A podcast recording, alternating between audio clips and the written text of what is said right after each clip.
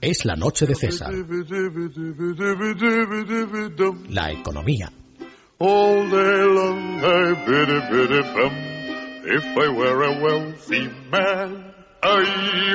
Ya lo saben ustedes, vamos, disten muchísimo de dedicarse a actividades agradables como beber, fumar, ir al teatro, porque la coz, por supuesto, fiscal que les puede dar Montoro puede resultar verdaderamente terrorífica coloquen el respaldo de sus asientos en posición vertical y sobre todo, sobre todo, abróchense los cinturones porque entramos en la zona de economía. Vamos, si es que ya ha llegado don Juan Ramón Rayo. Don Juan Ramón, muy buenas noches. Muy buenas noches, don César. Llevamos pues eh, varias, varios meses, incluso varios años hablando de la escasez de crédito. Ayer el FMI nos informó de que eh, el crédito no va a regresar, el FMI, la Troika, que el crecimiento no va a regresar y que el crédito tampoco va a regresar hasta siendo optimistas 2015, que en 2013 nos olvidemos y en 2014 también, y hoy el... Bueno, le voy a decir, en fin, no quiero dar un disgusto a nadie, ¿eh? pero uno de los economistas más prestigiosos que en estos momentos existen en el mundo, cuyo padre es un amigo mío desde hace muchos años, va a sacar un libro ahora mismo que creo que se llama eh, Punto Rojo, y ya dice que España tiene como mínimo para 10 años de crisis. Sí, bueno, eso es básicamente la crisis japonesa siendo optimistas, con lo cual... este no lo es, ¿eh? No, no, no, no, no. con lo cual nos podemos ir a más de 10 años si el gobierno, desde luego, no cambia de rumbo y no parece que vaya a cambiar.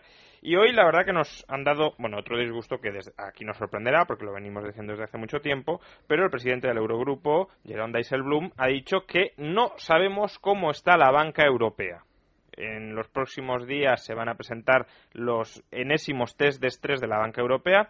Ha reconocido Dijsselbloem que los anteriores no valieron, no funcionaron para nada. Recordemos que en los primeros test de estrés toda la banca irlandesa salía aprobada y salía con una elevada solvencia. En unos meses quebró toda. Eh, bueno, pues los anteriores test de estrés no han funcionado eh, y se presentaron unos nuevos donde Dijsselbloem reconoce que estamos sin, sin ninguna idea sobre cómo puede estar o cuál puede ser la situación de la banca europea, pero que espera que el Banco Central Europeo haya aprendido la lección de las eh, pifias anteriores y en esta ocasión pues presente unos test de estrés que sí eh, certifiquen cuál es la lección, eh, perdón, la, la, situación real de nuestra banca. esto enlaza con la cuestión de ¿por qué no hay crédito en España? Y por qué no hay crédito en España suele haber dos explicaciones. O porque los bancos no están saneados, con lo cual todo sería una cuestión de sanear a la banca, es decir, de inyectarle todavía más miles de millones para ver si una vez ya esté súper recapitalizada empieza a prestar. O la otra explicación, que tiene bastante más sentido a juicio de muchos, de que en España, por desgracia, no hay demanda solvente de crédito, apenas hay demanda solvente. Es decir, hay poca gente, hay pocos empresarios y pocas familias que hoy se puedan endeudar y puedan devolver esa deuda. Eh, ¿Motivos para pensar que no hay demanda solvente de crédito? Bueno, pues eh, realmente no es que los bancos no tengan ninguna capacidad para prestar, sí la tienen. En el último año, por ejemplo, el crédito al sector privado de la economía se ha reducido en 200.000 millones de euros. Eso significa que podrían haber concedido 200.000 millones de, de euros de crédito adicional y no lo han hecho no lo han hecho al sector privado, al sector público, como en teoría pagará, ya lo veremos porque cada vez es más dudoso, sí que le han prestado 80.000 millones. Por tanto, capacidad para prestar sí existe. Lo que no hay es capacidad por parte de familias y empresas para devolver ese crédito. Y lo hemos visto hoy eh, cuando hemos conocido los datos de morosidad del ICO. El ICO se arrogó la misión de prestar a las empresas españolas que no obtenían financiación a través de los bancos, creó un programa de 500 millones de euros para extender crédito a las pymes y hoy nos hemos enterado de que el ICO tiene una morosidad en el rango bajo del 32% pero probablemente sea superior al 40%. ¿Eso qué significa? Pues que aquellos que no están obteniendo financiación en buena medida no la están obteniendo por buenos motivos, porque no son capaces de devolver el crédito. Cuando lo han obtenido... Un 32% bueno, es sobrecogedor. Es, ¿eh? sobrecogedor, efectivamente. Es que si esto, eh, esta morosidad la llegaran a tener nuestros bancos, eh, ya, vamos, sería imposible ni siquiera eh, con la ayuda del gobierno recapitalizar a la banca española. Por tanto, antes de eh, pedir que el crédito vuelva a fluir, que los bancos presten sin ton ni son, que es lo que hicieron, por cierto, hasta el año 2007 con las consecuencias que hemos visto, lo que deberíamos hacer es sanear de partida la situación de las empresas españolas. Y para eso necesitamos menos regulaciones, menos impuestos, es decir, todo lo contrario de lo que está haciendo el gobierno. Por cierto, el ICO, esta, esta maravillosa entidad pública que gestiona tan prudentemente los créditos que concede como para tener una mora de un tercio de todos los créditos, recientemente creó un fondo de capital riesgo, con lo cual eh, si en la concesión de crédito, donde se suelen utilizar estándares conservadores para que apenas tengas morosidad y apenas tengas pérdidas, acumula unas pérdidas del el 32%, imaginémonos que será con la creación de un fondo de capital riesgo donde se invierte en parte a ciegas, es decir, inviertes en muchos proyectos para ver si alguno sale muy bien y te cubre las pérdidas de todos los demás. El problema es que aquí es dudoso que salga alguno bien si tenemos a unos gestores que analizan también las compañías y los riesgos como el ICO. Decíamos que para que la situación de partida mejore, obviamente es necesario que bajen los impuestos y que las regulaciones que encarecen muchísimos de los muchos de los factores productivos de la economía española también se retiren. Por ejemplo, en el caso de la electricidad. Mañana en el Consejo de Ministros, pese a los continuos enfrentamientos entre Cristóbal Montoro y José Manuel Soria, parece ser que irá la reforma eh, del, no lo voy a llamar mercado eléctrico español porque por desgracia no es un mercado, es un sistema regulado con propiedad privada, pero no es un mercado porque no hay libre competencia, ni mucho menos, ni hay libertad para gestionar tu empresa. Eh, mañana irá la reforma del sistema eléctrico eh, español al Consejo de Ministros y eh, es una reforma básicamente para ver quién asume los 4.000 millones de euros de déficit de tarifa que cada año sigue acumulando el sector eléctrico, pese a que la luz en los últimos años ha subido un 120%. Eh, por ciento. Ya sabemos, ya dijimos ayer que había dos posturas. La, la postura del ministro Soria era que esos 4.000 millones los asumiera el Ministerio de Hacienda, es decir, todos los contribuyentes españoles. La postura del ministro de Hacienda, Cristóbal Montoro, era que esos 4.000 millones los asumieran los eh, consumidores españoles, eh, se trasladaran directamente a subidas del de, eh, precio de eh, la luz. Al final, ¿con qué nos vamos a encontrar? Pues parece ser que el grueso de esos 4.000 millones lo van a asumir los consumidores. Es decir, que ha ganado Montoro y que la luz va a subir a partir, o se va a aprobar una subida de la luz a partir de mañana, porque ni Soria ni Montoro se plantearon la necesidad de recortar costes del sistema eléctrico español, sino que los dos querían que alguien se comiera eh, el, agujero que las regulaciones eh, han generado en el sistema eléctrico español. entre otros costes, el que parece ser que será asumido por los consumidores son los llamados costes por compensación extrapeninsular. ¿Esto qué significa? Pues significa que como en las islas, en Canarias o en Baleares, es más caro producir electricidad porque obviamente no, no se pueden aprovechar las economías de escala de un sistema eléctrico por su reducido territorio, pues en lugar de que en estas islas se pague la luz más cara, como sucedería probablemente en un mercado libre, como sucede en Malta o en Chipre, donde la luz es más cara que en el continente europeo, eh, todos los consumidores españoles tenemos que cubrir 2.000 millones eh, cada año para que el precio medio de la luz pues sea más o menos homogéneo en, la, en toda la península. Bueno, pues estos casi casi 2.000 millones de euros serán parte de la subida que experimentaremos a partir de mañana. Es decir, es una socialización nueva de pérdidas. Socialización de pérdidas como la que estamos viendo también en las universidades públicas madrileñas. Hoy hemos conocido que el Ejecutivo eh, Regional de la Comunidad de Madrid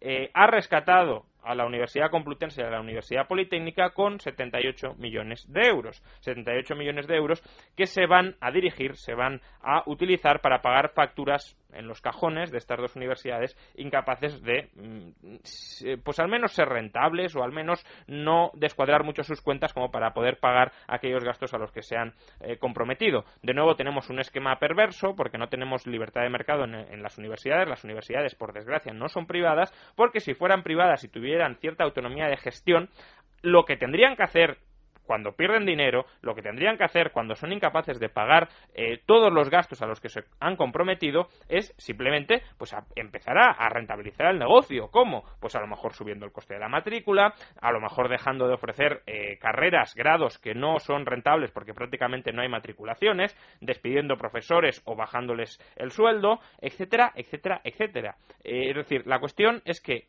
lo que no puede ser la universidad es un pozo sin fondo de pérdidas y para que no sea un pozo sin fondo de pérdidas, no tiene que haber alguien detrás, véase, ejecutivo regional de la Comunidad de Madrid, que te esté cubriendo esas pérdidas. Esas pérdidas deben eliminarse y para eliminarse hay que buscar aquellas fórmulas que sean pues las adecuadas para ello, ya sean cobrar más por el servicio que prestas o abaratar el servicio que prestas o mejorar la calidad del servicio que prestas para que los consumidores estén dispuestos a pagar más. Pero desde luego, eh, como aquí se está subvencionando absolutamente todo el coste de la universidad eh, pública, pues lo que al final a lo que al final conduce todo esto es a eh, pues no ajustar nada y a que la provisión de los servicios educativos en España sea deficitaria y de pésima eh, calidad. Por tanto, fíjense, Rescate de pymes a través del ICO. Rescate de eléctricas a través de la socialización de la factura eléctrica y de la subida de los precios. Rescate de universidades públicas.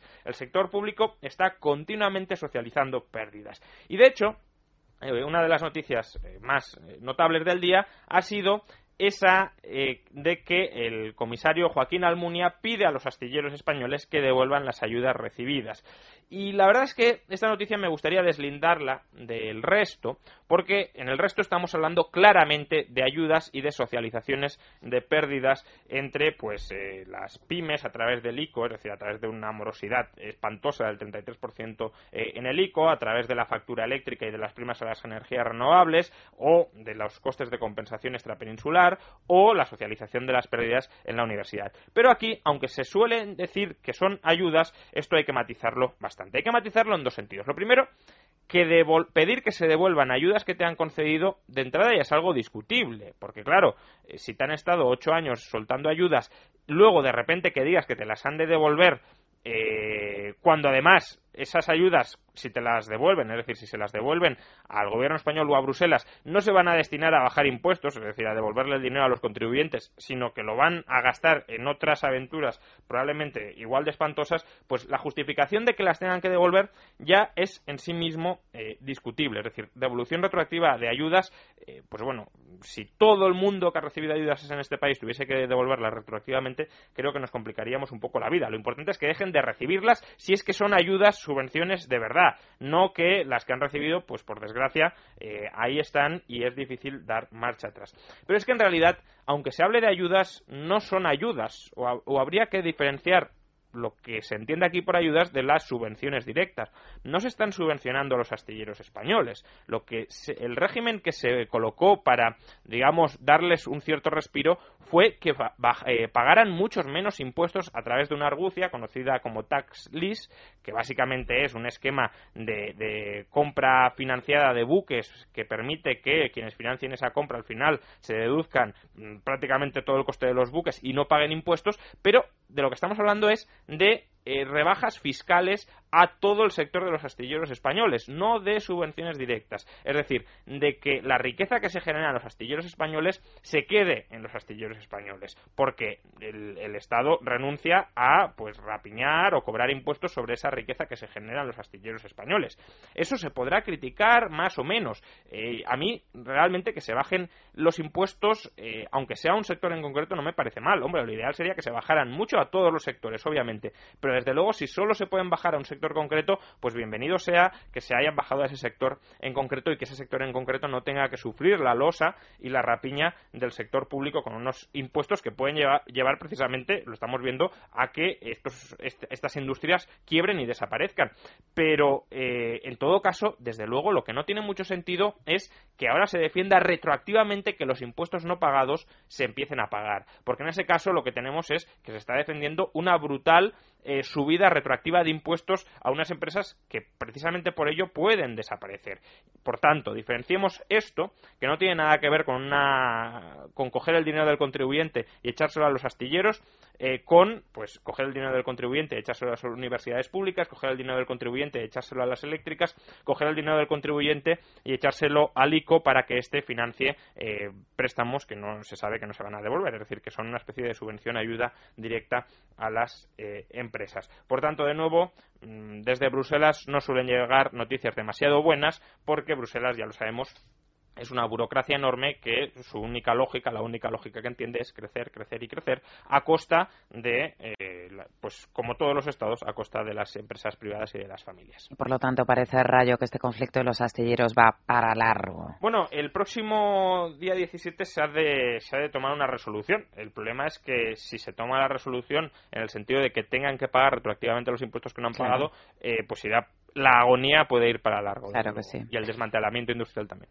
Este y los otros temas que has abordado, Rayo, serán algunos de los que tratarán en unos minutos en la tertulia económica. Ya están preparados Susana Criado y Francisco Araón y Francisco Aranda. Pausa y volvemos enseguida. Es la noche de César.